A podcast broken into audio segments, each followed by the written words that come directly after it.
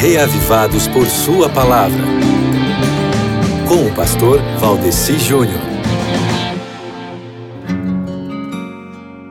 Eu fico muito feliz em ter você aqui com a gente na Rádio Novo Tempo e em ter você aqui conosco no projeto Reavivados por Sua Palavra. Mas sabe quem é que fica mais feliz ainda?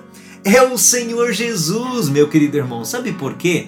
É porque Deus, ele quer você e não simplesmente as suas dádivas. Você entende? E ao fazer a sua leitura bíblica do dia no Salmo 113, você está se aproximando de Deus para de repente ter a oportunidade de permitir que essa obra aí comece a ir sendo feita, né? Porque é o seguinte, aqui no Salmo 113, Deus quer que você saiba que Ele é majestoso, poderoso e único. E Ele também quer que você saiba que, mesmo sendo elevado e excelso, o Senhor demonstra compaixão e misericórdia tanto pelas pessoas frágeis quanto pelas pessoas necessitadas. Então, meu amigo, ao ler o Salmo 113, nós podemos sentir alegria, motivação e boa autoestima, porque Deus nos olha com carinho e atenção especiais. É muito bom estar sob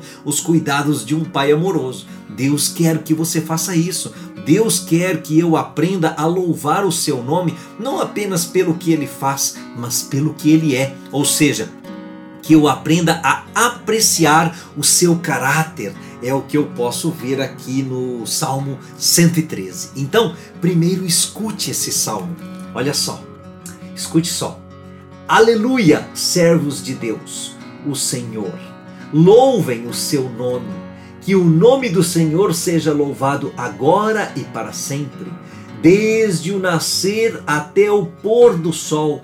Que o nome do Senhor seja louvado o Senhor governa todas as nações, a sua glória está acima dos céus. Não há ninguém como o Senhor nosso Deus, que tem o seu trono nas alturas, mas se inclina para ver o que há no céu e na terra. Ele livra da humilhação os pobres e tira da miséria os necessitados. Ele faz com que eles sejam companheiros de governantes dos governantes do seu povo. Ele faz com que a mulher que não tem filhos seja respeitada no seu lar e a torna feliz dando-lhe filhos. Aleluia!